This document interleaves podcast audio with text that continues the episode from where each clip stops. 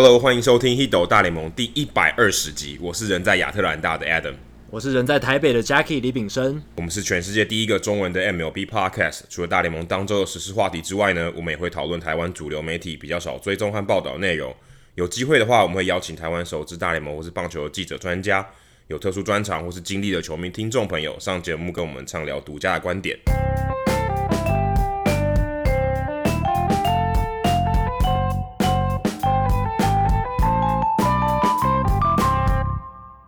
那这一集这一周，啊、呃，其实发生在大联盟发生一件蛮悲伤的事情。虽然到现在，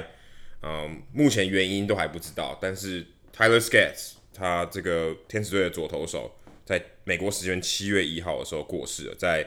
客场的旅馆啊、可能下午这个房呃服务员去敲门的时候，发现他已经没有意识了，然后发现他已经过世了。那享年二十七岁，快要二十八岁。那这件事情造成了呃，算大联盟界很大的震撼，然后那一天也几乎他的新闻就洗版了。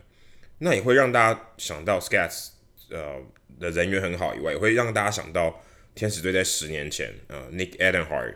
因为呃被酒驾的人撞死，那个时候他也才刚上大联盟，记得才四场还是五场左右，还是一个呃正在要正要起飞的一个新星。那就因为这个意外而过世。那去年，Luis va 也是天使队的球员，然后也因为在他的家乡车祸过世。那其实你会觉得好像不知道为什么天使队好像特别多人去做天使啊，这并不是一个开玩笑，但就是刚好也就是真的是天使队感觉蛮多这种意外的事情发生，而且是而且是在这些球员还在天使队的时候，所以呃也令人觉得蛮惋惜的，而且。其实看到 Skaggs 的时候，我，我第一个想到就是 Jose Fernandez，就是那个时候你会觉得，诶，最近这几年好像这些球员的意外，尤其是非常年轻的球员发生这种意外然后过世的情况，还真的蛮多的。那呃，这种事情让整个球队啊，或是联盟都感觉到非常的哀伤，然后整个联盟也呃。也那天天使队跟游击兵的比赛也因为这样就应该是取消吧，还不不知道是延赛还是取消。至少到游击兵到德州游击兵的这个主场比赛是那天就没打了，不晓得之后会不会补，这样可能可能要看战绩的情况来来决定要不要补。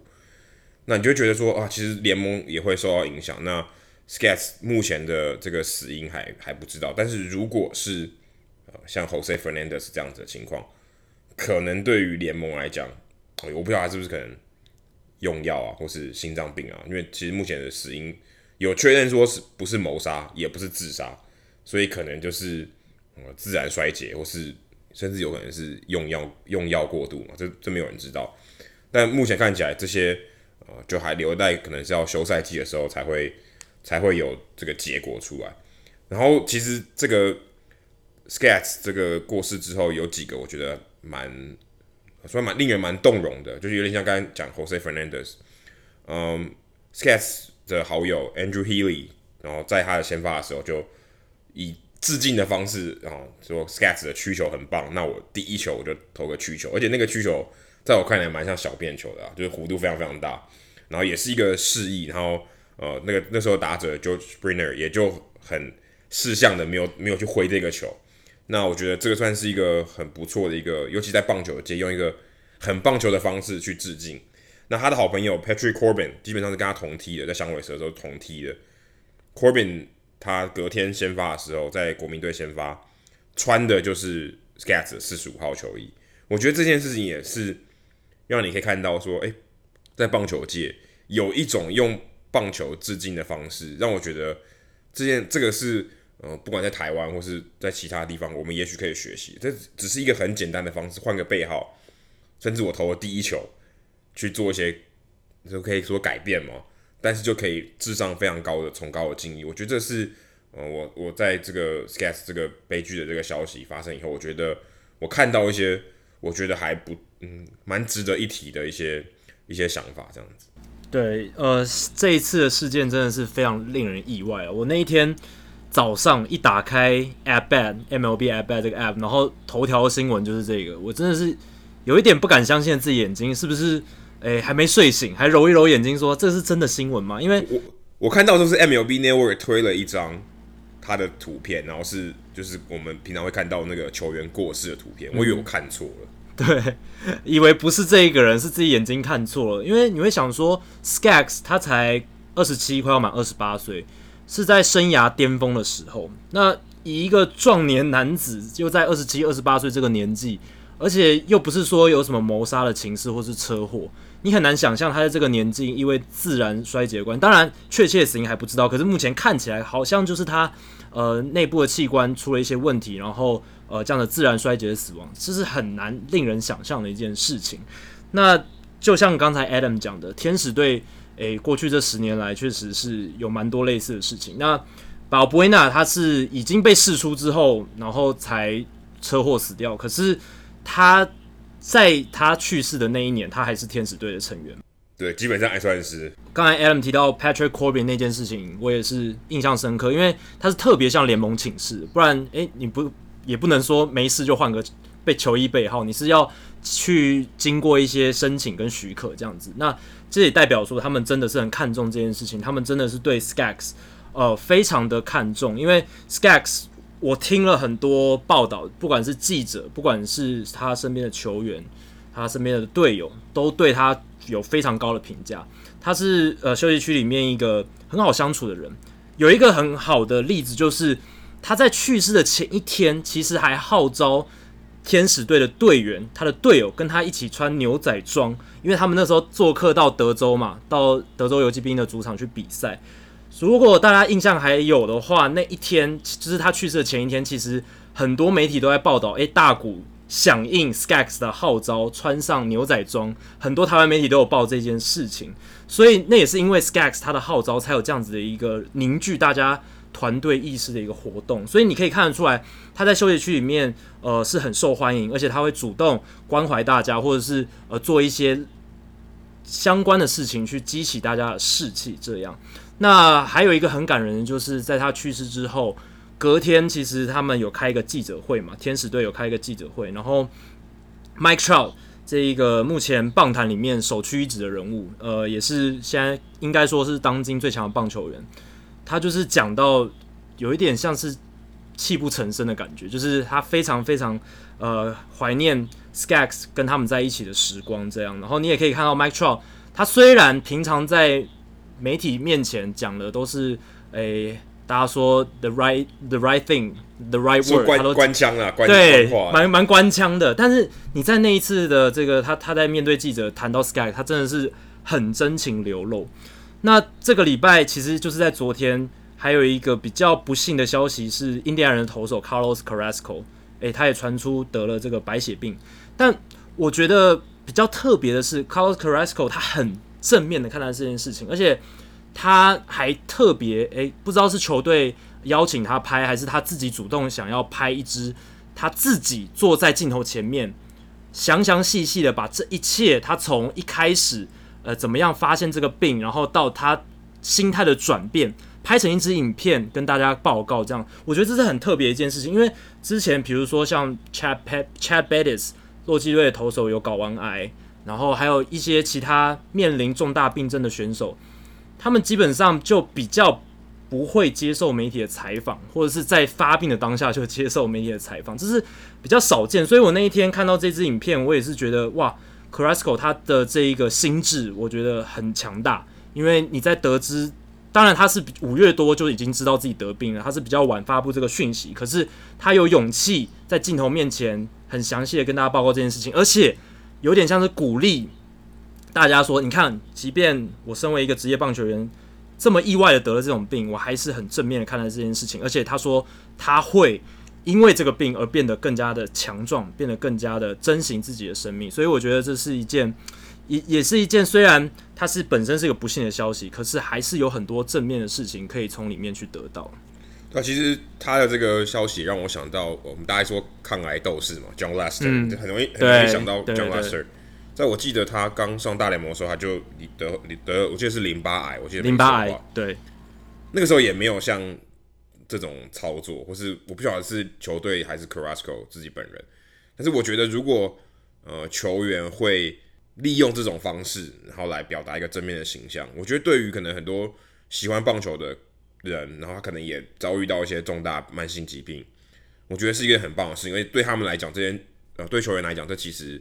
是一个更能让他们有一些连结的，说哦，因为我也得了这个病，那你跟我一起去克服这个难关，那我会很健康的回到球场上。我觉得这是一个。嗯，对于联盟还有整个形象来讲是蛮好，虽然整件事情是个悲，嗯，应该不是很悲剧，这个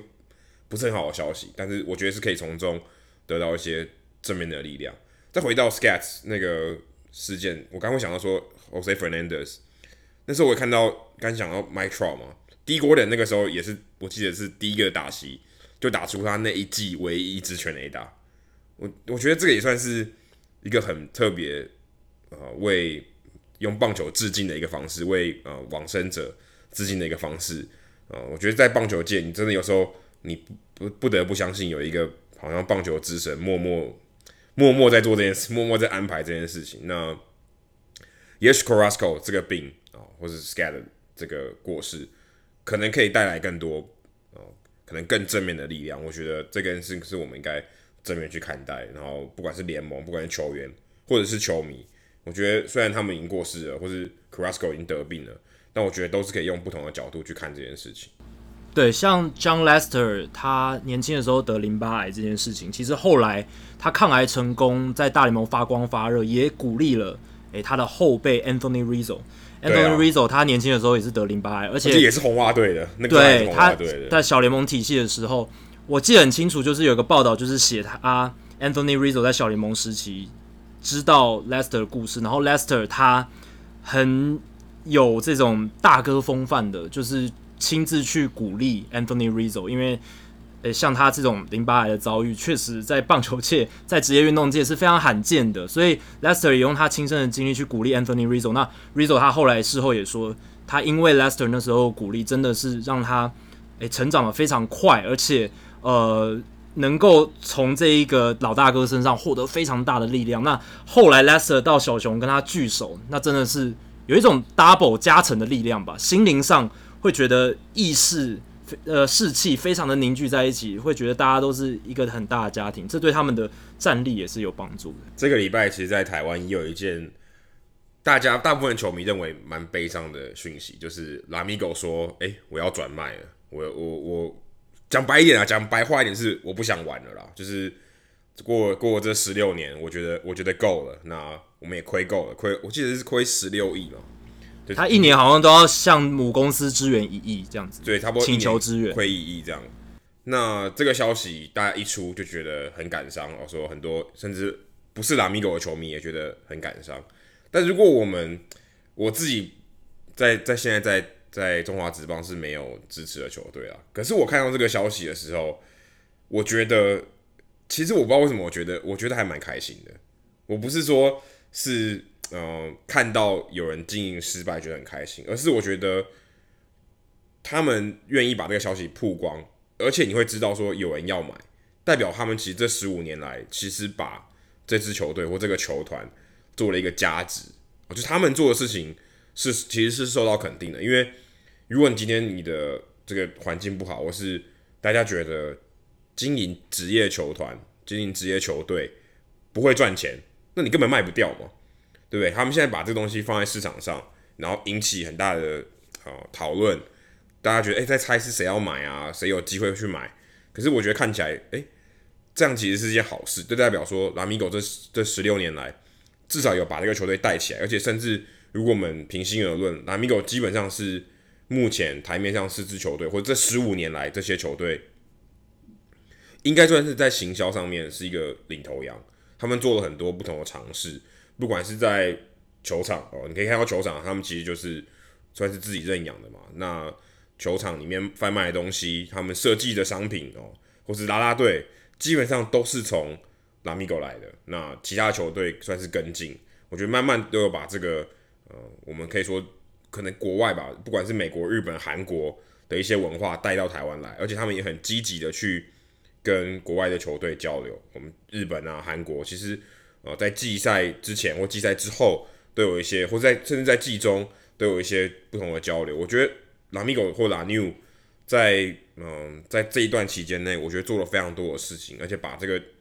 可以算是改善了中华职棒的棒球文化。虽然还有很很长的一大段一大段路要走，但是我觉得，呃，拉米狗这件事情，同样的也是，虽然是一件感觉不太好的消息，但我觉得正面的看待，其实是是蛮不错的。因为你想，他们有办法转卖，有人愿意买，有人愿意接手，代表大家认为这可能是赚钱的嘛。而且事实上，哦，我觉得亏损十六亿这个说法，我自己觉得是有点不太公道啊。因为你说账面上亏损，每一年亏损一亿，可你要想哦。在他们推出拉米狗这个品牌啊，以前是拉纽嘛，后来变拉米狗，他们改名有他的目的，因为他要去呃宣扬他的拉米狗这个品牌，婚宴会馆啊，其他的这些相关的东西。诶，这有这个球队以后，这个这个品牌的名字就起来了嘛，那他的品牌可能也会因此获利。所以我不认为说光就拉米狗本身，你说亏了十六亿这件事情是可以用账面的这个数字来计算，因为。其实他也赚了不少啊，对这些知名度来讲是赚了非常多，甚至来说，哎、今天可能我们不讲别的，他们把王柏荣送到日本了，哎、那日本的球迷知道他以前来自拉米狗，对不对？他可能这个知名度也就打开，也就打到日本了。等于你把一个球员带得好，培养得好，送到日本去，日本也会知道说，哦，原来台湾有一个拉米狗的球队，王柏荣来自拉米狗。我觉得这些东西都是这个数字上没有办法计算的，也许日本球迷来。诶，他就知道台湾，我可以去看拉米狗的比赛，对不对？至少我知道有这个球队，所以我觉得很多事情不能用这个账面的数字来计算。而且我觉得这最有趣，这跟大联盟最不一样的是，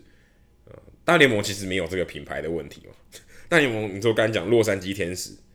这个球队，他以前可能是迪士尼，现在不是了，可是他也不会说我就是迪士尼，迪士尼天使，对不对？也不会，他是用洛杉矶天使，所以这个在。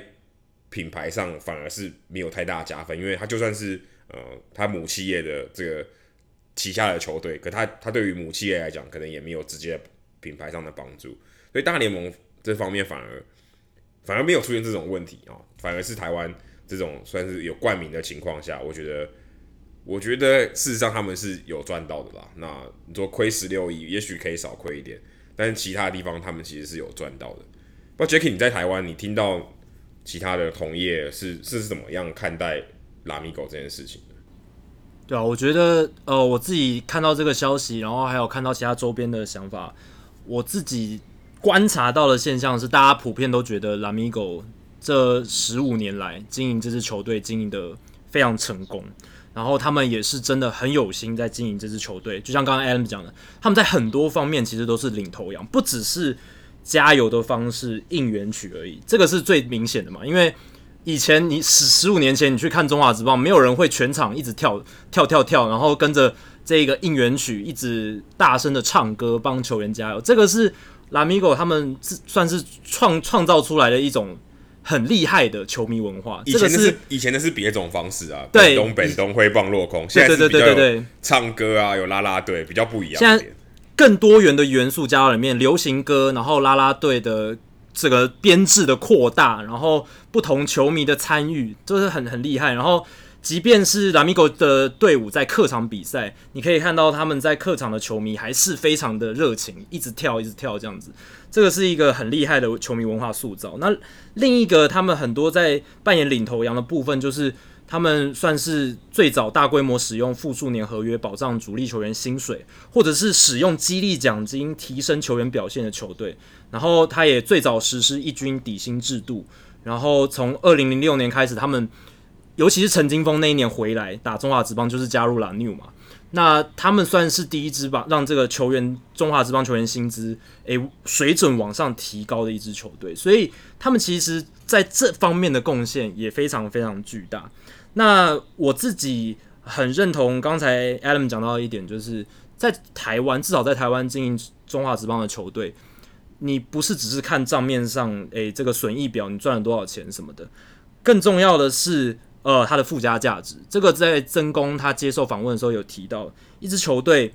他在中华职棒，他所产出的这个附加价值很大，尤其是拉米狗，你看。如果拉纽熊当初没有来，诶、欸，拉拉纽当初没有经营这支球队，或是后来变成拉米狗，大家会知道拉米狗这个品牌吗？或者是拉纽这个鞋会这么的耳濡目染，大家都知道家喻户晓吗？不一定。但是他们这十五年来深耕，然后呢，不断的把这个品牌做大，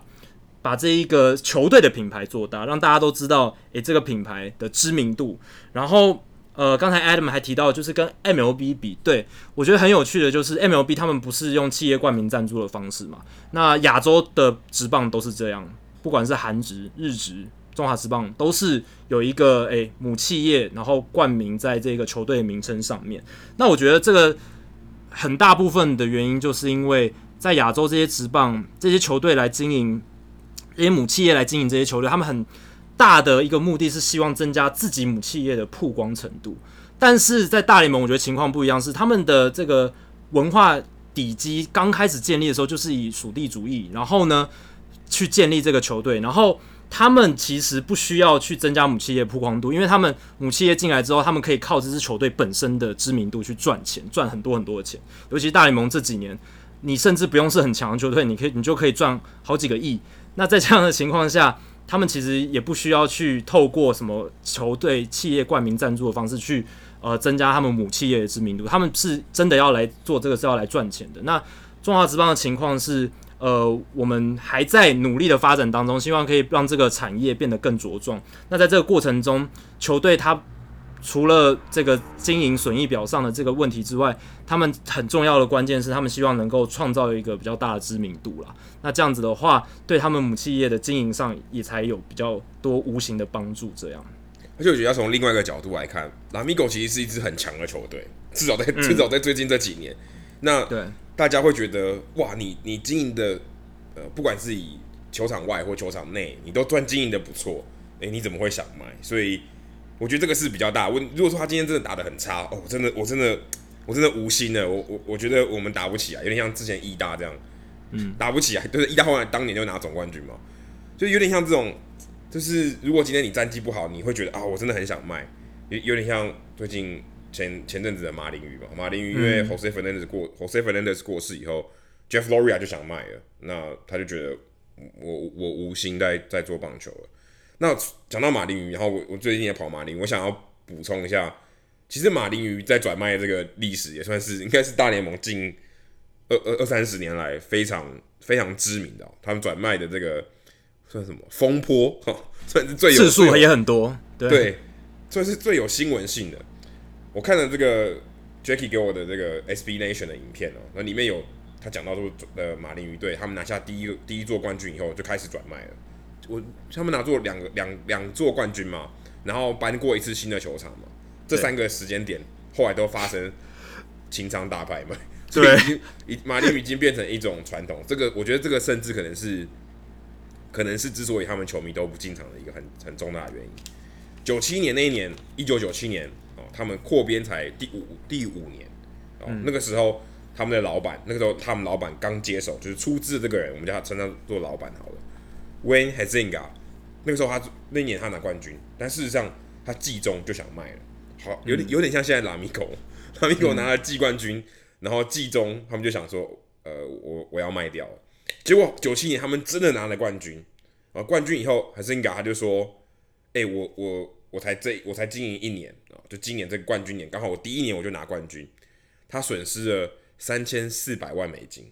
那个时候他才第一个球季，他就说我已经损失了三千四百万美金，我不想玩了啊。那个时候他花多少钱跟那个现在的红袜队的老板呃总管啊 Dave Dombrowski 花了八千九百万美金买了马林鱼队，然后就已经损失了三千四百万美金。我其实其实亏亏的蛮大的，就他们他们真的在一年内，他们虽然拿了冠军，但也亏了将近三三千四百万，但是在将近台币一亿多，十亿多，所以是非常非常大的一个数字。那他们夺冠以后，开始狂卖他们的主力球员，Moses Alou、Jeff Conine、Kevin Brown、Al Leiter，全部卖光光，全部卖光光。所以他们在原本他们一九九八年球季开打之前。哦他们的整个 payroll 整个薪资大概是三十三个三十三点四个 million 三千三百四十万美金，但是他们到季中的时候已经只剩下一千三百万美金，几乎砍了三分之二哦，等于他把所有的主力球员全部卖掉了。后来一九九八年他们就几乎已经是夺冠之后就几乎是摆烂了嘛，摆烂那一年就打得不是很好。那九八年十一月，这个老板就脱手，等于他 Huizenga 他只呃只经营了大概一一年多一点点，两个球季，他就卖给了现在红袜队的老板啊 John Henry。John Henry 那个时候他卖掉的价格是一百五十个 million，一亿五千万美金，诶，等于他其实还赚呢，他赚的非常多，他赚了大概六百六十多个 million，六千多万美金，所以他在两年之内。得了一次冠军，然后把球队卖掉，赚了六十六千多万美金，所以其实算是非常非常厉害。我觉得更厉害的是，二零零二年就等于过了大概四年球季，John Henry 就把他卖掉，又把马驴卖掉了，卖给了马林鱼现在前面一任的这个老板 Jeff Loria。那时候他卖卖给他只多了八点五个 million，所以基本上他没有没有赚太多。但是 Jeff Loria 在一九九七年。卖给了 Bruce Sherman 跟 Derek Jeter 是卖了多少呢？是一点二个 billion。二零一七年，二零一七年卖给二零一七年 Jeff Loria 卖给了 Bruce Sherman 一点二个 billion，将近快要九倍的这个价钱。等于这中间马林鱼只在二零零三年又拿了一次冠军，之后二零一二年又搬了球场，但是 Jeff Loria 却把这个球队带成大概九倍的差距卖给了 Bruce Sherman，所以。Jeff Loria，你看他虽然虽然恶名昭彰嘛，可他在球队经营的这个，把球队的价值提升到九倍之多，然后卖给人家。你想这个，其实我觉得他是一个非常成功的生意，而且甚至你可以说，他可以说是职业球队老板。如果你真的又以转售的这个角度来看，他几乎是典范的。他把一个球队带到九倍的价值，然后卖给别人，他等于自己赚了非常非常多钱，但是有可能亏了。但他在转售的价格等于他把这个球队加值了九倍，所以我觉得这也许可以给呃台湾的中华职棒做一些参考，说，哎、其实如果你在美国，啊、呃，你看美国的例子是有可能把球队经营的哦、非常好，然后转卖的时候得到一个很高的价钱，也许你还可以做一些回本，你可能还投资上，如果把它当成一个投资的标的的话，也许还能更赚更多的钱。对，但是我觉得这中间有一个。比较可以质疑的点是，Jeff Loria 他之所以能够这样子转卖那么成功，我觉得不是在于他经营上的功劳，因为我觉得他经营上，他确实是一个很精明的生意人。他当初会买这支球队，就是知道说未来他能够大赚一笔。可是他并不是因为他经营这支球队经营很成功，所以他能够后来赚这么多钱，而是因为大联盟整个产业一直在增值。大联盟他们有所谓的薪资，应该说联盟集体的收益分享制度。对，然后他们的媒体，他们自自己的媒体经营的非常好，后来卖给出出售其他公司，也为他们的中央基金赚了非常多钱。那马林鱼又是一支小市场球队，所以他就是大量的吸取这一些中央基金的收益分润。所以他们等于是从对啊，他们对，这就是一个生意人的操作，他就是知道说他可以运用这样子的游戏规则。透过大联盟，它不断的膨胀增值，他们整个产业一直很蓬勃的在增加他们的收益，那从中去吸取这个收益的分润，所以他们等于是从红袜啊、洋基这些经营本来就很成功的球队去吸他们的钱，然后而且 Loria 很厉害的是，他二零一二年嘛，争取建造的这一座新的球场，其实那一个是用纳税人的钱主要去经营的，是迈阿密对当地政府纳税人的钱。的。对，所以其实 Jeff Loria 他并没有从自己口袋中掏掏出多少钱，就得到了一座新的球场，然后他还能够在二零一七年的时候顺利脱手转卖，诶，把这一个当时还深深系着 Stanton 这张大合约的马林鱼队诶抛售掉，自己赚了一大笔的钞票，然后呢，呃，很开开心心的继续玩他的，因为他本本业是做艺术艺艺对艺术品买卖的，对。没错，他可以继续玩他的那些诶、欸，他喜欢的东西，然后口袋赚的饱饱的。所以，呃，如果 你想要透过诶、欸、操作诶、欸、大联盟球队去赚很大的收益的话，Loria 他这种生意人的操作方式是确实是一个典范。可是，如果你真的是诶、像拉米狗那样有心经营一支球队，然后希望可以带动整个球迷市场，带动整个球迷的向心力的话，哦，Loria 就不是一个好的典范了，因为你看，从他接手马林鱼队到现在，马林的人气是就是一直不断的在下滑吧，然后他们的状态也不是很好。他们其实除了一九九七年跟二零零三年他们拿下总冠军，之外，其他每一年他们都没有打进季后赛。对，而且那两年他们是靠外卡进去的，所以他们的本身的战绩其实也没有说到多好。就是他们当当然有很好的球员，没错，可是他们的机运胜过他们的实力，普遍认为是这样，所以他们也是一个很特别的存在。诶、欸，他们是扩编球队里面。以总冠军数目来讲，诶、欸，最好的两座的总冠军很屌。但是呢，你如果看他们二十五年来他们这样子经营的状况，其实还是一个负面教材。可是我觉得，如果中华职棒能够吸引像 Loria 这种，假设台湾的或是任何华人圈的投资家来愿意出资买球队，其实应该是件好事吧？代表说，是啊，这是一个金鸡母。OK，我可能会从这边赚到钱。值得投资的标的，对，就是我会赚钱嘛。现在我觉得中华职棒的大家之所以第六队一直没有出来，就是因为甚至第五队也可能只是为了洗白，但第六队一直没有出来，就是因为没有人会觉得会赚钱啊。对，大家觉得会亏。就算我就算我真的想做生意，我不要做慈善事业，我没有想要赔钱。如果我愿意投资进来，代表我认为会赚钱，我看好。所以其实 Jeff Loria，我觉得他看好大联盟球队的价值。当然，你说他没有心去经营球队，对，但他们也拿了一座冠军，算他运气好了。但我觉得，如果可以，中华职棒能够创造这个环境，我说 OK，这里面有很多钱，欢迎这些有兴趣的投资人愿意花钱来跟我们一起把这个饼做大，我觉得可能是一件好事。我觉得也许可以这样思考，说，诶、欸，让让这些投资人觉得这是可有有利可图的，这个整个产业才会蓬勃起来。因为你没有钱。丢进来，这个产业一定不会变好了，嗯，对啊，所以其实像 Jeff Loria，因为他以前也是博览会队的老板，所以他其实经营过球队，他也知道说，呃，这个球这个联盟的环境是越来越往上，呃呃，可能未必啦，但是至少至少钱的方面是越来越往上，嗯，所以他是有办法从中间捞到一些东西的，所以我觉得如果可以，中华职棒可以吸引到呃华人圈的，或是不管亚洲圈的 Jeff Loria。我觉得未必是一件坏事。对，那撇开钱的话，我想从另一个角度切入，就是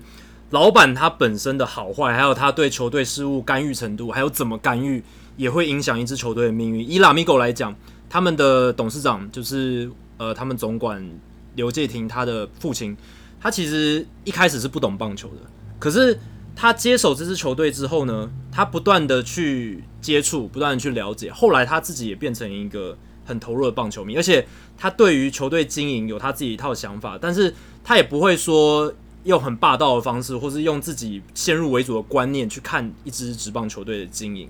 那以大联盟来讲好了，像以前的洋基队的老板老乔治 George Steinbrenner，他有他好的地方，又有他坏的地方。那他好的地方就是他至少在出钱这一方面很阔绰嘛，他愿意花大钱去投资。去让好的球员进来，但他坏的地方就是他太过用自己先入为主的概念，用他经营生意的方式去管理一支球队，而且他会一直介入专业管理人的他的决策，那这其实是会让一支球队的经营管理出现问题的。那还有另一支纽约的球队，他们也是因为老板的问题，呃，这几年走跌跌撞撞，就是纽约大都会。他们这几年真的是风波不断，很大部分的原因其实就是因为他们的老板群，呃，Wilpon 家族，呃，Wilpon 家族的兄弟，他们其实也是非常喜欢干预球队的决策的。那这几年来，其实一直有从大都会内部传出消息，就是他们之所以会经营的这么的风风波这么多，呃，包括诶总管 Brody Van Wagenen 他会上任，其实也跟老板 Wilpon 有关系，因为。Van Wagenen 跟老板 Wilpon，他之前在当球员经纪人的时候，关系就已经非常非常好。那呃，包括像之前呃 Van Wagenen 还没上任的时候，大都会有一段时间好像是诶、欸、三个总管在管一支球队，三头马车的情况。那一般的球队其实不会出现这样的情况的，但是也是因为 Wilpon 的关系，让这件事情发生了。那大都会很多问题其实就是来自于呃他们的老板们 Wilpon 他们会喜欢下指导棋，导致一些。呃，不该发生的事情一直在发生。那像有一些球队经营的很成功的，就像是道奇队，他们的古根汉的棒球经营的母集团，呃，有一个很著名的出资人就是 Magic Johnson 魔术强森嘛。那他其实他们这些老板群其实也不太去管 Andrew Freeman 他在做什么，他们就是让这个专业经理人 Andrew Freeman 放手的去做他要做的事情，让他勇于去经营管理。所以他们等于是说，他们也很愿意出钱。他们是一个很大的金鸡母，他们等于是把道奇从原本财务已经出状况，而且又闹离婚官司，什么风波很大的 Frank McCourt 把他救了出来，然后让道奇成为一支哇，基本上在国联西区不败的日不落帝国，完完全输不了，每年都拿分区冠军，然后已经过去两年都打进世界大赛，呃，这这样的赛事，所以道奇就是一个诶、老 老板集团，他们至少在诶、经营这一方面。或者是放手让管理团队去施展方面，我觉得做得很好的。那比较有趣的是，像勇士蓝鸟，勇士他们的母集团是这个媒体公媒媒体巨擘嘛，然后蓝鸟他们是也是 Rogers 这个大公司，对，都是他们的两个刚好都是媒体，对，都是媒体大公司。那他们的经营操作方式，我听说是这样，就是呃，他们的母集团每一年会拨一笔固定的预算给这支球队，所以他们是当然这个预算算是蛮阔绰的，可是。它蛮固定的，也就是说弹性比较小。有时候如果诶、欸，你像勇士队今年诶、欸、打的还不错，对不对？有有这个气势今年很像统一师诶，对对对，他们打出来的气势。然后如果你要突然加很加码很多钱进去的话，这个以像勇士队的情况来说就比较困难一点，因为他们这个母集团是每年有一笔固定的预算。当然，他们的预算是很大笔的，可是你要临时增减是比较困难一些，所以这是我听到，诶、欸，像勇士、蓝鸟这种球队，他们在经营上可能会遇到的一些问题。这样，可是我觉得老板如果不不喜欢棒球，愿意拿钱出来，这件事情就已经非常非常困难了，对不对？对，已经很了不起了啦。对，老实讲，你愿意花很多钱进去，你，你就如果你不爱，如果你爱棒球，你就会想要干预吧。有有一点像这种概念呢，你就你就有一点，我就现在我就想玩真实世界的 Fantasy Baseball。对，因为我又想到像以前老虎队的老板 Mike Ilitch，他真的很爱很爱棒球，他很想要让老虎队在底特律这座城市发光发热。可是某种程度上来讲，他也促使了很多就是现在绑住老虎队一些烂约的生成。这个是有好的效果，有反的效果。因为 Mike Ilitch 他对老虎队的大力赞助，还有他的这个热爱。确实让老虎打出了一波很好的成绩嘛。他们在二零零六年的时候打进世界大赛，然后那一波到二零一二年其实都很强盛。但是他们后来现在走得这么缓慢，有点就是因为当初 Mike Ilitch，因为他那时候年纪很大了，他已经去世了。他那时候年纪很大，他希望能看到老虎队再拿一座冠军，可是呃没办法。然后他一直紧抓着那一些明星球员，最后到现在就变成他们在呃重建的转型上会遇到困难。对啊，所以真的。老板到底要不要爱棒球？我觉得这个是一个，哎、欸，你不爱你很难花钱哎，对不对？很难啊，很难很难。对啊，你爱，然后你又会干预，然后没有，你要拿到中间的这光谱两头中间的这个平衡点，我 我觉得不是很容易哎。这个不容易，有有时候也变成是成败论英雄啊，对不对？你看，如果道奇队打得很烂，哦、嗯，可能只是因为受伤一大堆，跟老板也没关，他战绩一落千丈哦，那你可以说。那个道奇队做的不好嘛？其实其实也不一定，因为受伤你管你可以预防嘛，但是你真的你真的也没办法很大很大程度的控制嘛，所以有时候也是成败论英雄哦。这个老板到底干预的好，干预的多，干预的少啊？到底要出钱还是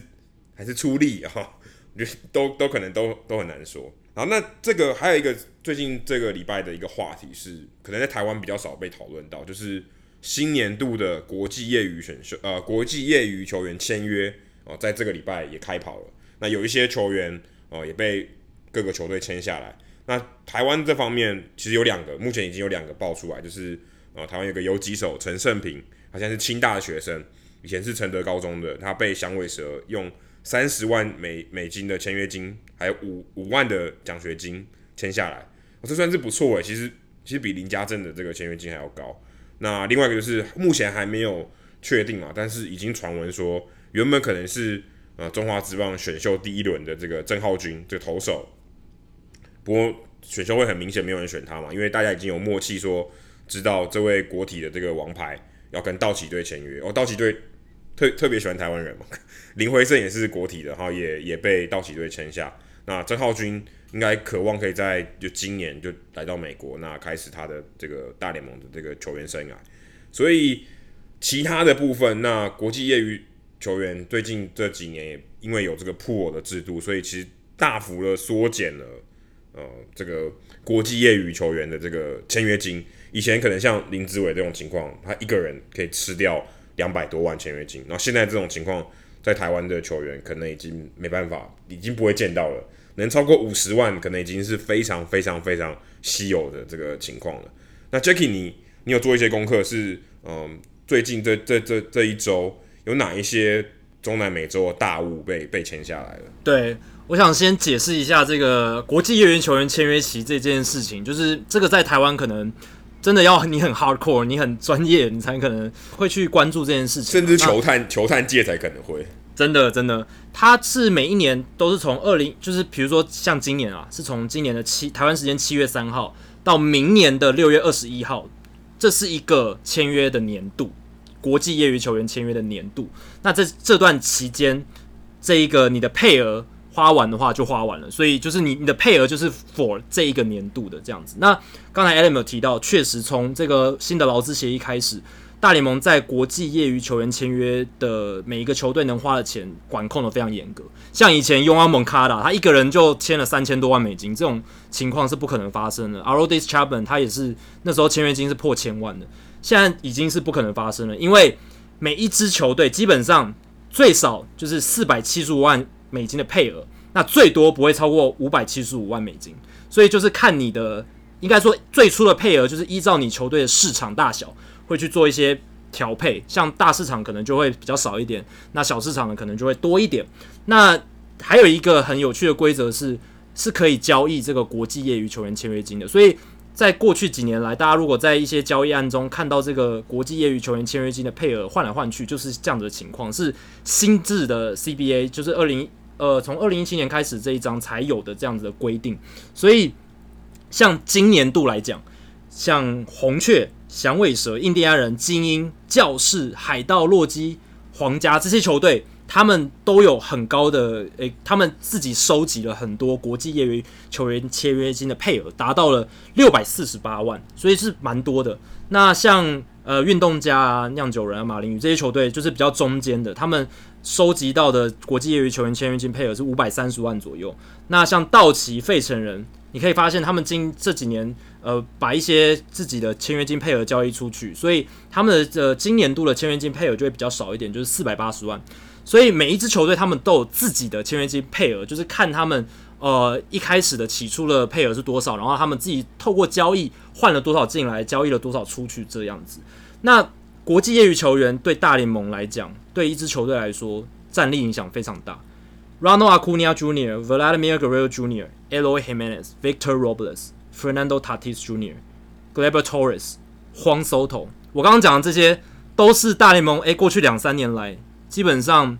大家家喻户晓、最优秀的年轻大物新秀，而且基本上是可以冲击一支球队非常长远的战力的球员。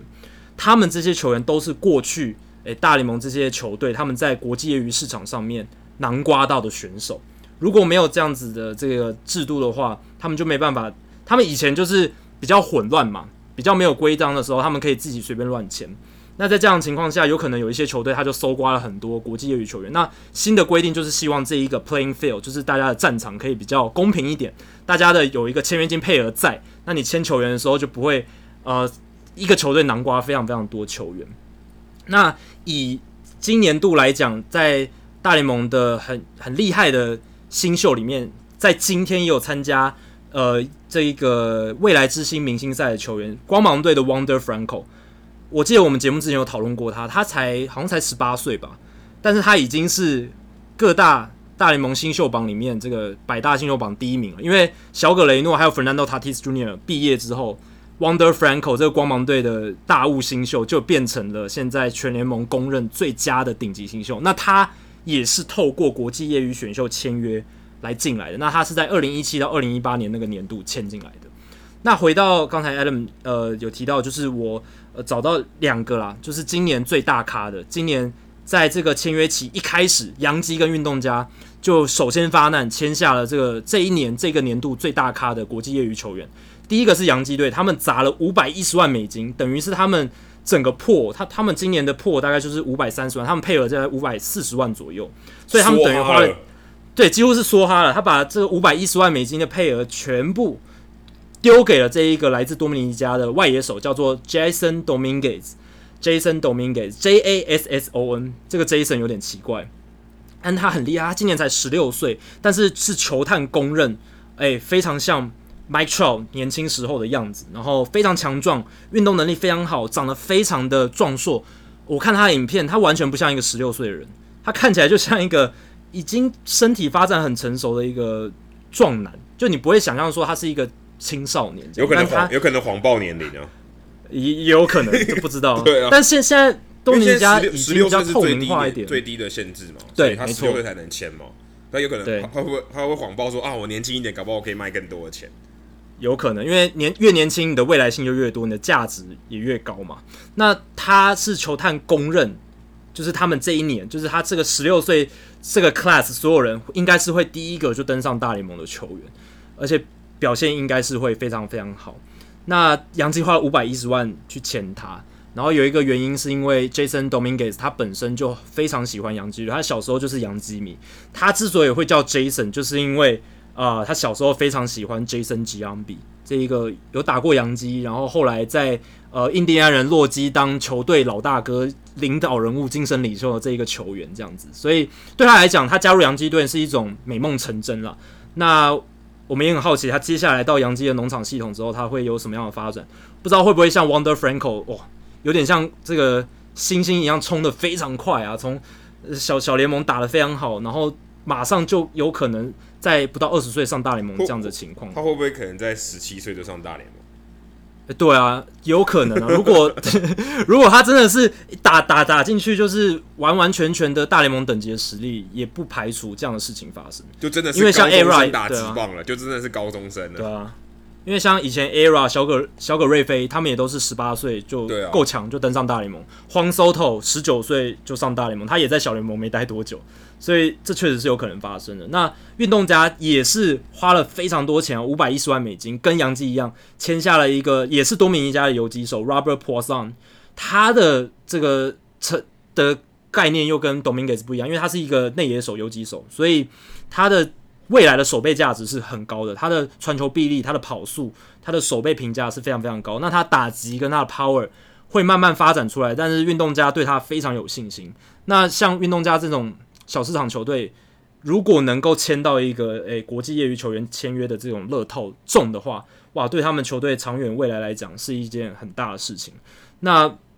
在这一次呃前五名签约金最高的这些国际业余球员，哇，有四个都来自多米尼加，诶，多米尼加真的是 人棒球人才库最大的地方了。这些大联盟球队真的很喜欢从这边签。好的，这一个国际业余球员，像第三名、第第第三高的签约金的四百二十万美金的是 Baron Lora，他是游骑兵签下的。然后第四名 Luis Rodriguez，道奇队，道奇队也花了两百六十万美金去签这一个外野手。所以你可以看得出来，但但是 Luis Rodriguez 他是委内瑞拉人，就不太一样。可是前五名有四名都是多米尼加人，所以你可以看得出来，这些大联盟球队在他们的这些签约金配额制度底下。他们一开始的战略是怎么样？那有一些球队，他们的战略就像洋基、运动家，几乎是梭哈，把所有的配额投注在一两个球员身上。但有些球队，他们就是用人海战术，因为如果签约金不到一万的话，是不用占掉配额的。所以你一万以下的签约金的球员，你可以签多少你都没关系。一万真的太非常，一万是真的非常低，非常非常低了。那有些球队他可能想说，反正我总额不高嘛，那我的配额不高，那我就用人海战术，看能不能诶、欸、大网撒下去，总是会有一两颗珍珠被捞到这样子。所以这也是这个国际签约这样子的一个制度下，呃，可以关注的事情。可我不会认为是呃他的这个策略，因为其实这个市场就是这样，就跟。呃，这个美国本土的业余选秀，我们之前讨论到的业余选秀其实也一样，第就前首轮的非常非常高，然后首轮的签约金非常高，次轮以后开始一直往下降，非常非常陡的这个往下降，所以这个代表了一个事情，就是真正顶尖的顶尖的人才，可能是万中选一、千中选一，才有办法拿到这个钱，所以他们愿意花这么多钱，只是只是去签可能最好的前二十个人，他们花非常多的钱，前二十个以外。可能就是像我们刚才讲五十万、三十万这样子，算是也算是一个呃大物新秀了，但是这个价差就非常大，因为可能他们的差距，呃，你可能说都可能有可能都上大联盟，可能就是明星跟一般的球员的差别，那这个钱的差距就会非常非常签约金就会非常非常大，所以你看到前前五名都是超过三百万的，非常非常高。那你说像郑浩均，他也不差啊，他也在台湾是最好的投手，但他只签只签三十万，并不是他们真的差了十倍啊，并不是他真的差他十倍有余，而只是说顶尖的这个人才非常稀有，所以他们必须用比较高的价格去呃打败其他的竞争对手，打败其他的球团去拿到这个球员，所以我觉得这是稍微不太一样的地方，因为他们必须要花这么多钱才有办法拿到，例如说签下 Jason Dominguez。你用三百万，其他球队我说我出五百万五千五百万，你根本不可能比得过，所以他必须要呃砸钱在他认为这个最重要的这个球员身上。对，不过在这个国际业余球员签约金配额的制度底下，其实这一些业余球员他们的薪资都是被压抑了。对啊，你看以前像都因为压抑非常非常多，以 Jason Dominguez 这样子的案例来讲。他在以前可能可以像 Yoan Moncada 一样拿到可能六年三千多万美金的合约，或者像以前 Aroldis Chapman 拿到至少破千万美金的合约，可是现在都没办法了。你看他拿到五百一十万，公平性啊，我觉得这个其实是必要的必要的制度啊，不然那些小市场球队他根本没有钱去签这些大五的新秀了。我应该说他竞竞争不过这些超大市场的球队。对啊，因为你看我刚刚提出了像 Ronald Acuna Jr.、小葛雷诺、Eloy Jimenez，哎，这些球员如果都被杨基或者红袜牵走的话，那还得了，对不对？那根本就不用玩了。回到签约金配额，像陈胜平他能拿到三十万美金，你这样子来看的话，你就会觉得哇，非常好，其实非常好很好，非常非常好。哎，你看一支大联盟球队，他可能签约签约金配额，哎，像响尾蛇的话，好像只有呃，呃，他他们是签约金配额比较高，他们他们有收集到六百四十多万，可是。六百四十多万，他愿意花二十分之一去签你一个陈胜平，其实代表说他非常看重你这个球员。对啊，这个这个比例其实已经非常大了。好，接下来其实在我们录音的这一天哦，我在我在美国是早上了，那 Jacky 是晚上，所以他的是隔天，然后我是当天哦。对。对。我们一年一度的全垒打全垒打大赛就要就要出炉，就要就要开始进行了。那在几个小时前哦，Christian Yelich 这个现在目前的大联盟全垒打王。决定退赛哦，身体不太舒服，所以由运动家的 Matt Chapman 递补。那原本我们是想说，哦，我们要来预测一下哦，那可是 Christian Yelich 可能也不在我们一开始、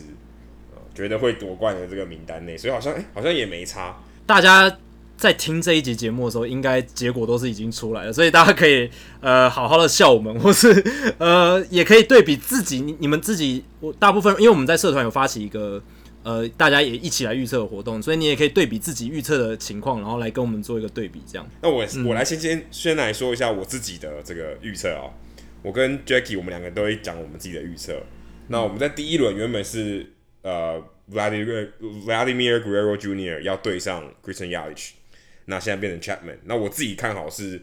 Guerrero Jr. 会在第一轮胜出了，因为你看到他在蓝鸟队练打那个影片，你很难你很难不赌他。那 Chapman 虽然他也有一定的长城炮火，不过我觉得可能他太临时了啊，太临时要决定做这件事情。当然他可能练习也也不是很够，所以我觉得这这一个组合我看好 Guerrero Junior 会胜出。那接下来是 Pederson 对 Alex Bregman。那我我现在公布我策略啊，我的策略就是只要是左打对上右打，我一定赌左打，因为印第安人的 Progressive Progressive Field 基本上是。呃，如果你有去过那个球场，或者你看过那个球场的话，他们的左外野是有小绿色怪物支撑哦，其实是比较高一点，那比较难打。那右外野对于左其实是比较低的，对于左打者是比较有利的，比较不会打在墙上。所以在这一轮我也选 Pederson，因为 Pederson 是左打。再就是 Santana 对 Alonso，大家可能会赌 Alonso，但我赌 Santana，因为这毕竟他的主场，他有主场优势，而且我相信。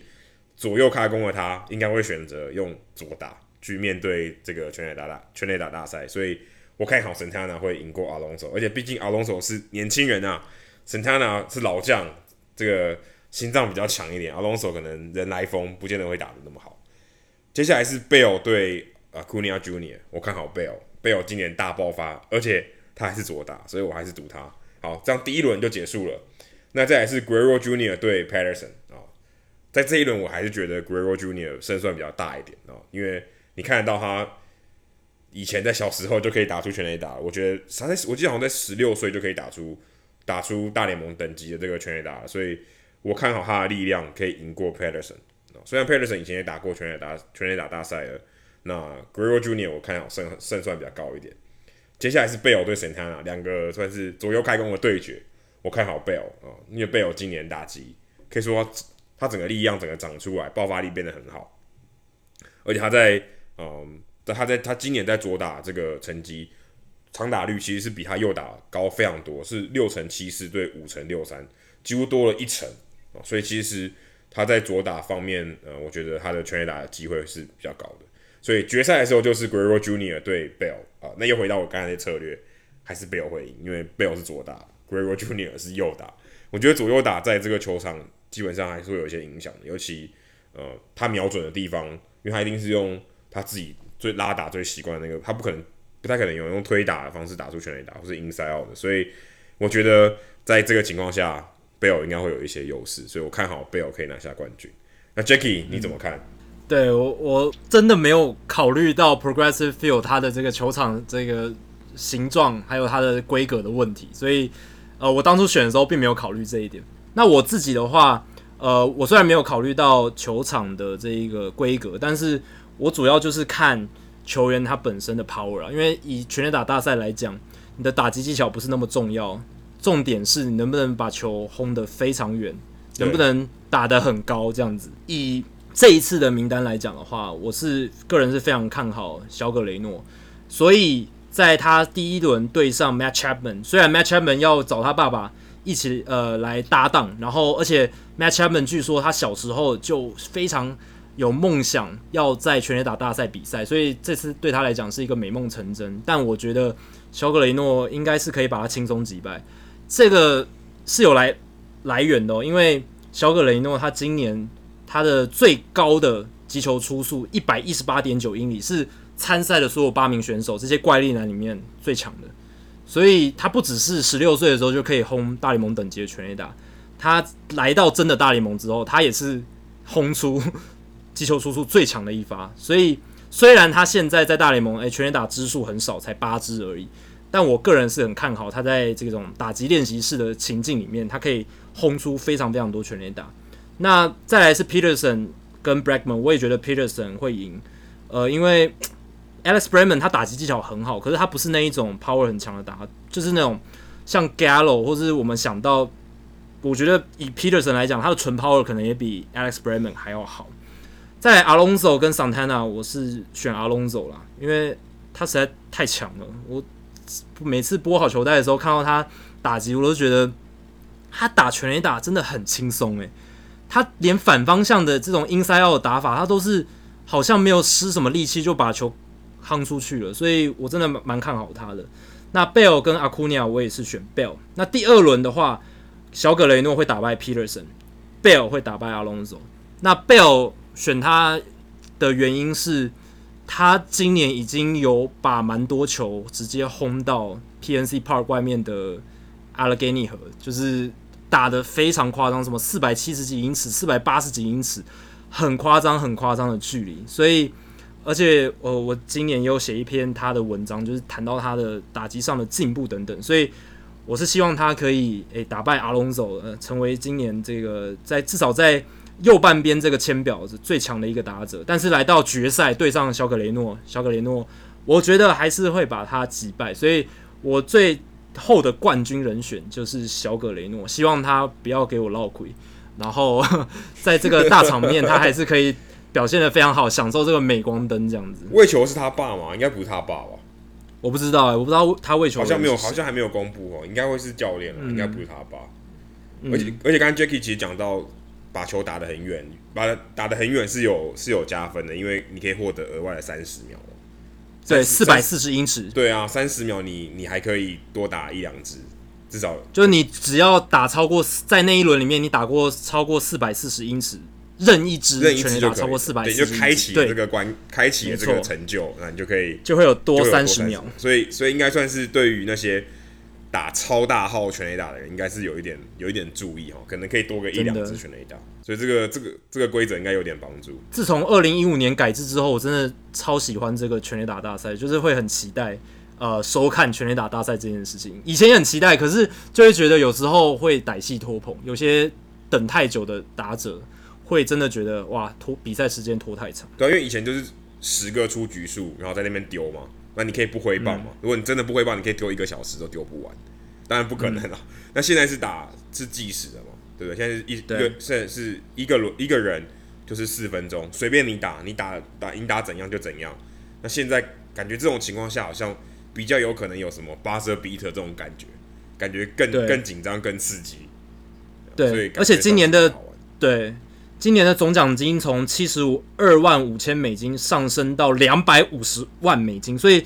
增加了几乎快要到四倍之多。虽然我们节目之前有聊到这个改变，是觉得说对球员来讲没差啦，不会有人因为这个钱而真的提高他参加全垒打大赛的诱因。但是我觉得，诶，从七十二万美金提升到两百五十万美金，确实还是诶有增加他刺激程度的成分在吧。然后赢家可以拿到独拿一百万美金。诶，如果你是像小葛雷诺这种领大联盟底薪的，一百万美金不无小补。对，阿隆阿隆索比比他年薪多，也是领。对啊。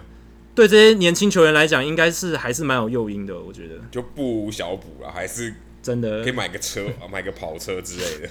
真的还不错。对，好，这个礼拜其实还有另外一则新闻，不晓得台湾的球迷有没有注意到，是独立联盟大西洋联盟啊，这个算是呃大联盟的。规则实验室，室对对 对，对呃，总是搞一些有的没的，然后 想想办法要让球赛变得更精彩，变得更快。那之前好球带嘛，机器好球带也是在大西洋联盟去做这件事情。然后呃，一个投手呃上来只有投三个出局数，三个人次也是在这个联盟在实行。所以大联盟大西洋联盟又最近又开始有一些新的规则，哦，这个算是蛮有趣的。例如说。像投手要牵制的时候，脚必须要离开投手板哦，就是以前是你只要呃后脚离开就可以，稍微离开一点点就可以传了，就可以牵制。然后还有是这个，我觉得第二个第二个规则我真的觉得蛮蛮蛮神奇的，是量好球以后，以前是你触及点到界外就算三振，现在没有，取消了这个，你要第二次点点到界外，你才算才才算三振出局。好像让你可以多一次失败的机会，等于说你今天可以点三次失败啊，你才算被三振。以前是呃点两呃点，应该说点点以前点三次，现在点四次，点第四次失败以后，你再点一次才是三振。那另外就是，如果投手投球有落地，捕捕手没有在空中将球接捕，打者还可以倒一垒，等于是好像是如果今天这个挖地瓜球三振不死三振，我还可以倒一垒，是这个意思吗？我我我看这个，就是、我看这个规则感觉有点微妙，就是什么叫做倒一垒？就是如果捕手没有在空中接到投手的球的话，你就可以起跑，你都可以起跑。那如果大家他有，所以所以挖地瓜也可以起跑。对对对对对，就是他没有在空中接到，就是直接进捕，直接进捕手手套，就等于说如果爆头就可以冲一垒。对，所以不管他是好，没错，不管是你有没有回棒，我都可以冲一垒。没错，如果、就是、如果你今天挖地瓜球，我挥棒，我还可以冲一垒。对，应该是这样。这也蛮奇怪的，就是你真的可以，只要捕手没有接好，就可以冲一垒。或者他如果对，哇，那那那这样也蛮妙。那让 Billy Hamilton 应该很喜欢这个规则，绝对对他有利。另外就是他们可能会要改善一下这个挥棒，如果你是是否超过一半，就是你的棒头是不是超过本垒板，这个这个规则也这个范围也开始变得。对打者比较有利，可能你可以多出去一点点，不呃，裁判主审才会判过判你出棒过半。那我我个人觉得第三个我觉得最有趣啊，就是是可以盗一垒，就是如果今天球落地，如果今天这个常常投直插球或是大幅度曲球的这个投手，会不会因为他们有这个规则？假设啊，在在大西洋联盟，我就比较少投那些可能会挖地瓜球。对，那或者如果今天爆头，你的投手控球不好，球哎、欸，那如果球直接打到，直接穿过捕手，没有被接到，这样可以倒一垒吗？应该就是只要捕手没有在空中把球接捕，就可以倒倒一垒，就可以往开跑。所以不管怎样，只要捕手没有接到球，你就可以跑。好像是这样。那如果照他的写法是这样，那如果我今天他球一投出来，我就知道会落地，球还没有进到捕手手套，我就先跑了，这样可以吗？但万万一他接到怎么办？就没关系，我就知道他会落地，那我就先跑。应该也是可以吧，反正只要捕手没接到，应该都可以。所以不管你要确不不用确认捕手有没有接到，反正我就可以冲一垒就对了。可能他们在详细的规则上要去写的更仔细一点，因为这个只是新闻披露的报道，所以他就是把这个基本的概念讲出来而已，他没有把一些细部的配套写出来。对，可是我想，但应该会有会想到这个规则改变的人也蛮奇葩的。对，他等于是把不死三针套用在每一颗球上。对，大西洋联盟就像刚才 Adam 讲的，他就是现在大联盟做实验的一个温床嘛，因为他们未来几年怪怪的，就是一个实验室啦，然后就是想要去呃尝试说一些新的规则实际套用在比赛里面会怎么样，会有怎么样的一个效果。那以后未来几年他们在做规则新规则的尝试要套用在大联盟的时候，会有一个数据的样本在，会有一个基本的概念在。那刚才 Adam 提到的这个机器好球带，确实他们在他们的明星赛之后就会正式启用机器好球带这一个新的制度。那刚才提到这四个规则，我觉得基本的概念就是他们希望多增加球场上的 movement 动作，甚至可以说是可以让球赛变得更混乱一点，就像。这一个，如果投手投球有落地，捕手在没有在空中接捕这一球，就搭着就可以起跑的这个规则，我觉得就是要增加非常多混乱的场面，让比赛感觉起来比较有动作，然后比较刺激一点。因为你看这个规则做下去，你就有非常多预期之外的事情嘛，非常多出乎意料的事情。而且我觉得刚才 Adam 提到很好一点是，他会减少那一些投变化球很高比例的投手，他去继续使用变化球，因为。大联盟这几年爆头数量越来越多，补益的次数也越来越多，就是因为投手群他们使用变化球的比例越来越高。那变化球大家都知道比直球难控制嘛，所以很容易就出现挖地瓜或爆头。那这个规则会遏制很多投手他们投变化球的诱因，因为你可能一个爆头就多一个跑者，诶，对对，这个相当于保送，诶，对啊，直直接直接就上垒了，这个是一个很大很大的损失，所以。在这样的情况下，很多投手就宁愿一直丢直球。那宁愿丢直球的情况就是，哎、欸，也更容易被打嘛。但是他们可能会觉得说，我丢直球，我至少，诶、欸，是我自己能控比较能控制的事情嘛，就是我可以丢在我比较想要的位置，而不是因为爆头的关系失去一个垒包。那像良好球可以触点惩戒外一次，就是多一次触点的机会。这个规则我觉得是希望多鼓励球员多触及吧，因为。在大联盟，至少在大联盟，触及已经快要绝种了。我今年 对啊，我今天播好球带的时候，播到 Jason Kipnis，他有一个牺牲触及，而且是非常正统的牺牺牲触及。一出局一二垒有人，还是无人出局一二垒，反正就是一二垒有人，他是一个触及这样子，真的真的非常非常少见。我真的非常珍惜那个 play，因为实在是太罕见了。那我觉得大西洋联盟想要做这个新的规定，就是希望可以多一点触及，让。以前的那一种棒球模式回来一点点这样，那投手要牵制，必须脚离离开投手板。我觉得希望就就是希望可以呃多一点跑跑者吧，就是减减少牵制的生成，因为现在很多模棱两可的牵制嘛，然后造成跑者被牵制出局。那如果你脚必须离开投手球的话，投投手板的话，那跑者就可以比较明快的察觉到牵制动作，动作就比较不容易，动作会比较大一点。跑者也就比较不容易被牵制出局。那最后一个什么挥棒是否过半的判决将对打者比较有利，这一个规则我觉得，哇，这个写的太模糊了吧？那以后是不是 呃，只要是打者这种 check swing 都没有事呢？那这样子，我觉得他要有一个比较明确的文字定义了，不然你这样子写的话，真的太模糊了。呃，但可能这也是他们的。本来的利益，因为他们就是要把这个球赛变得更加混乱一点，我觉得有可能是这样。其实这样前三点看起来都蛮像是鼓励小球战术，诶，就是鼓励对对触点啊，复辟或鼓励有速度的这个球员，对他们来讲，复辟以前的棒球，对，对会会会比较有利的这些规定，感觉上反而有对啦，因为现在毕竟大联盟太注重全垒打嘛，所以他会希望说把它导正回来一点点，说啊这些快腿也是有生存的空间，然后可以作为这些，我觉得是蛮有创意的做法。尤其我们刚才一直讨讨论那个可以倒一垒的这个 这个情况，对，这真的很奇葩哎、欸。而且大西洋联盟今年一次执行超级多新的规定跟新的方式。让我觉得这些球员打棒球的时候会不会觉得自己精神错乱？因为他们不不只是我刚刚讲的那一些哦，他们还包括垒包的大小变大，这个基本上也是希望鼓励多一点跑者能够增加跑者上垒的几率。因为垒包变大的话，代表垒间的距离是比较小的，而且它比较容易踩到垒包，对，比较容易踏到垒包。没错，所以还有很多其他小小的规定。那我觉得哇，他们今年一年一次哇，策用策动这么多的。规则不管是对教练、对球员来讲，哇，都会是一个很大很大的挑战。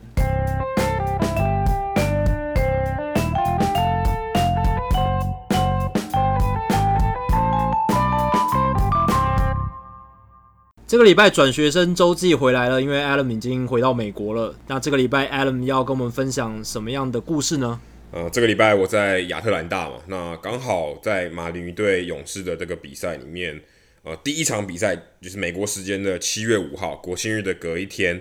那他们举办了一个 Water Banks 的之夜啊。那 Water Banks 是谁呢？其实我刚好在呃这个这个活动结束以后，我在 TSNA 在我的公司的网站上面也看了这篇专栏，那有提到 Water Banks 的故事。那我在这边也讲一下，利用节目的时间讲一下 Water Banks，他是在呃这个 SunTrust Park 的一个代位员啊，就是我们一般英文就说 Usher，就是。如果你今天走到球场，好，你要，呃，你看着的票不知道你的位置在哪，然后他会告诉你你的位置在哪，带你去，或是告诉你你的位置在哪，或者是，呃，他可能会帮你做一些服务啊，跟你打声招呼。那他的工作代位员就是这个，那听起来好像很普通嘛，呃，好像就是一个，嗯，可能做个一两年，然后可能就是打工的这种性质的工作，诶，可是不一样哦，Banks 先生他一做做了五十四年哦，非常久。他今年已经八十岁了，那，嗯，勇士队就趁着这个他的八十岁生日，他他跟我生日同一天的，他也是七月一号，但他已经八十岁了啊，我我远远不及他。他在他生日这一天啊，帮他办了一个很盛大的这个庆祝的生日 party，然后也在呃球场旁边做了一个 pop up 的展，就是呃临时的展览。这个展览在为期一个一周多，那这个展览里面有有展示了他。在这五十四年来，他参与勇士队各种不管是世界大赛搬家啊的这种各种就是纪念品收藏，还有甚至他的球衣啊，球队送给他的球衣啊，各种不同的纪念品在那边展示，所以可以看到 Banks 他本身其实就是一个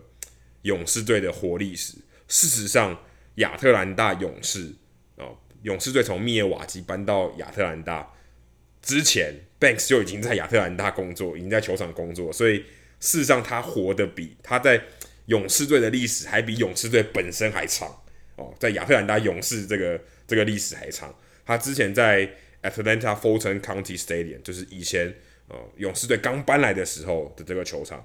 他就开始做了，一九一九呃一九六九一九六六年就开始做了，后来到 Turner Field 啊 Turner Field 做了三十年哦，等于他比 Turner Field 还要长寿。在勇士队的历史上，他超越了 Turner Field，然后今呃前年再到了 SunTrust Park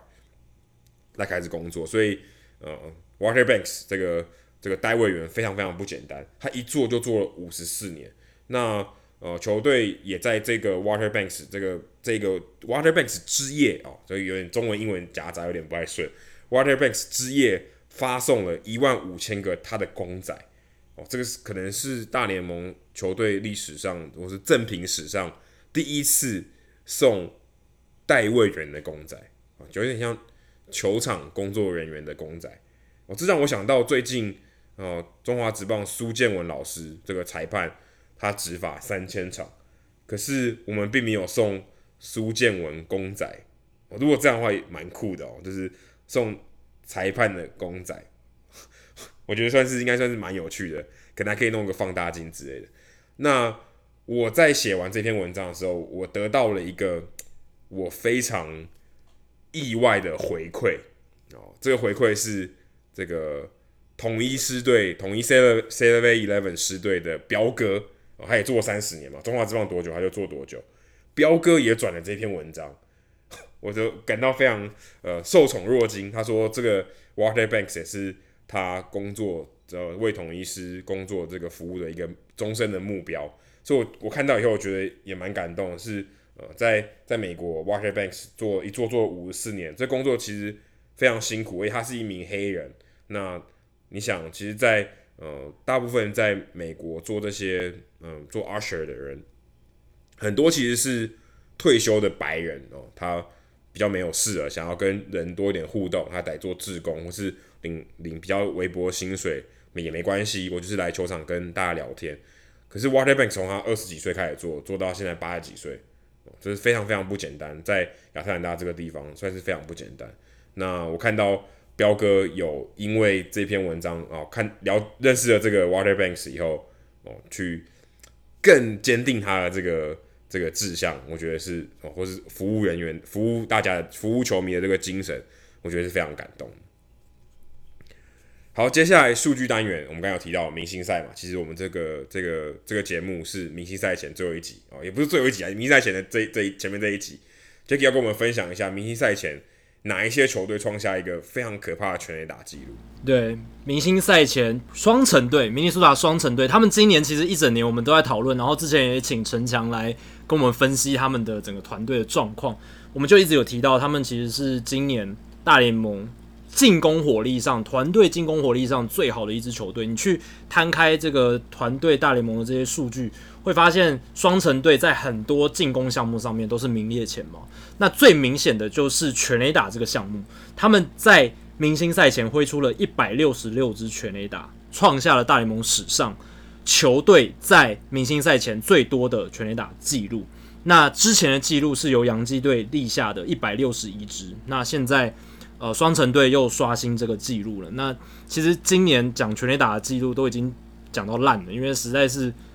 大概可能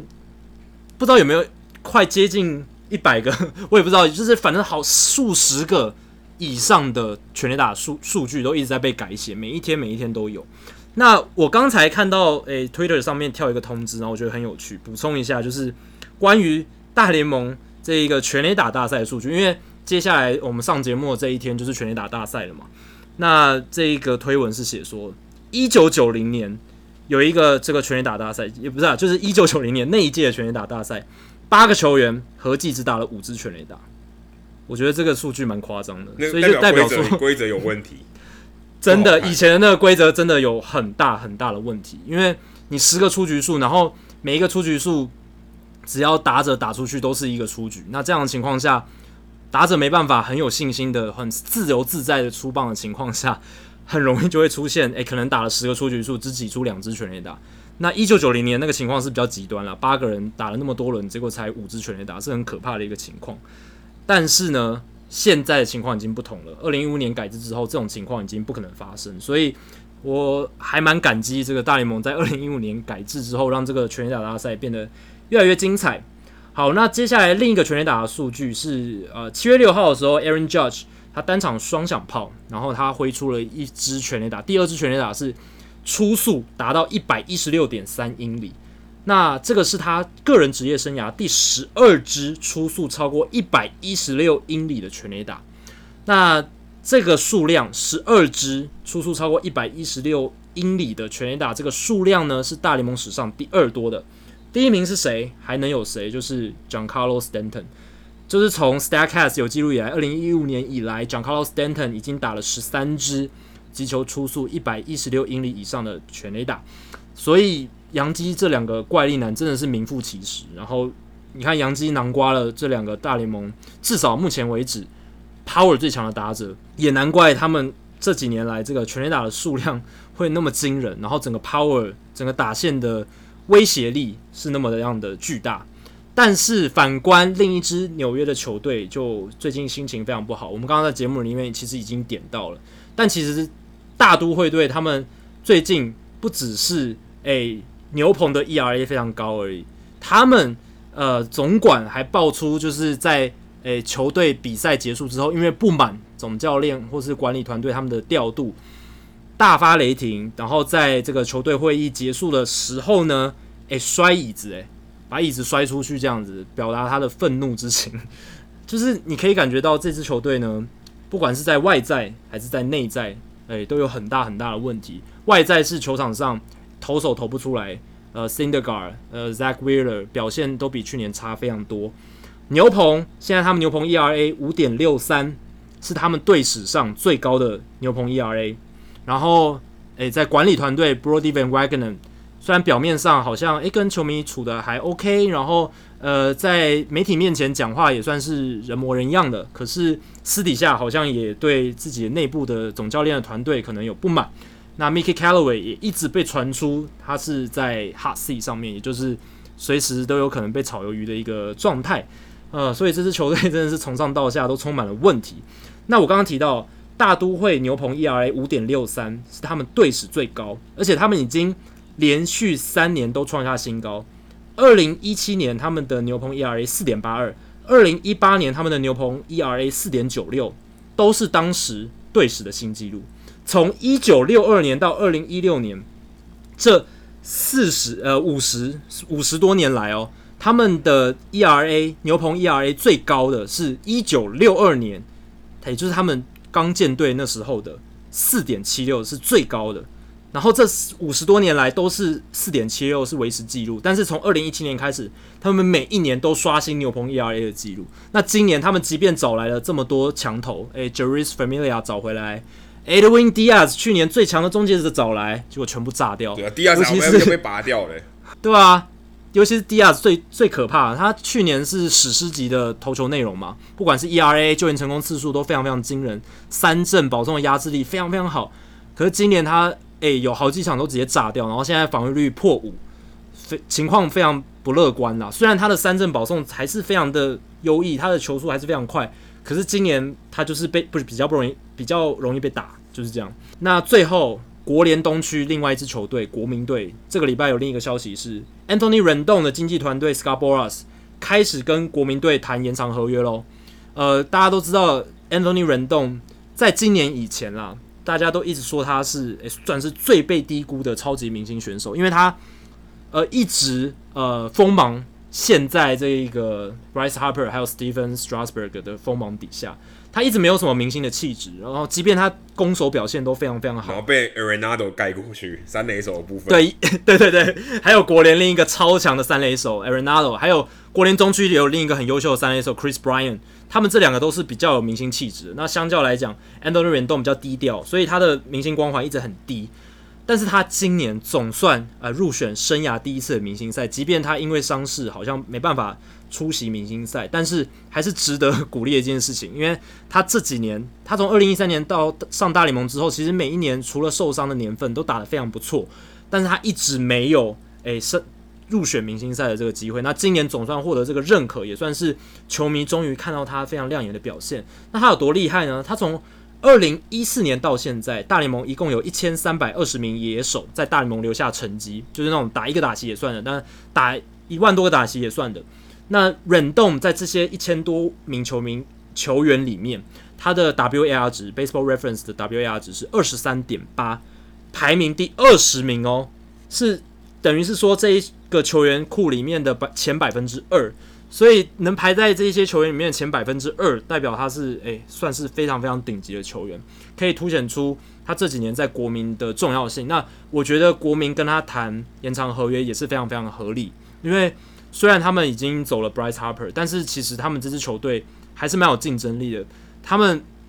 尤其是这段期间在明星赛前拉出了一个战绩红盘，他们现在诶、距离勇士只剩下六场胜差，而且是国联东区第二名了，所以。还是有呃挑战季后赛的机会。那在这样的情况下，他们未来如果诶、战绩还要再持续走下去，打出好成绩，然后保持一定的战力的话，呃，如果能把 Anthony Rendon 留下来，也算是一方面战绩有个交代，也是给在地球迷一个交代。好，以上就是 Hito 大联盟第一百二十集的全部内容。如果大家喜欢我们节目的话，欢迎加入 Hito 大联盟在脸书的社团 Hito 大联盟讨论区。H I T O 大联盟讨论区，点加入，回答三个简单的问题，就可以进入社团，跟我和 Adam 一起畅聊棒球的话题。如果大家有任何美职或棒球相关问题的话，也欢迎上我们的官网 hitomlb.com，h i t o m l b.com 上面填写发问表单，我们会尽可能在节目一个月一次的听众信箱单元上面统一回答、讨论、分析大家提出的想法还有问题。如果你要订阅我们的节目，也很简单，只要上我们的官网 hitomlb.com 上面就有订阅方式的解说。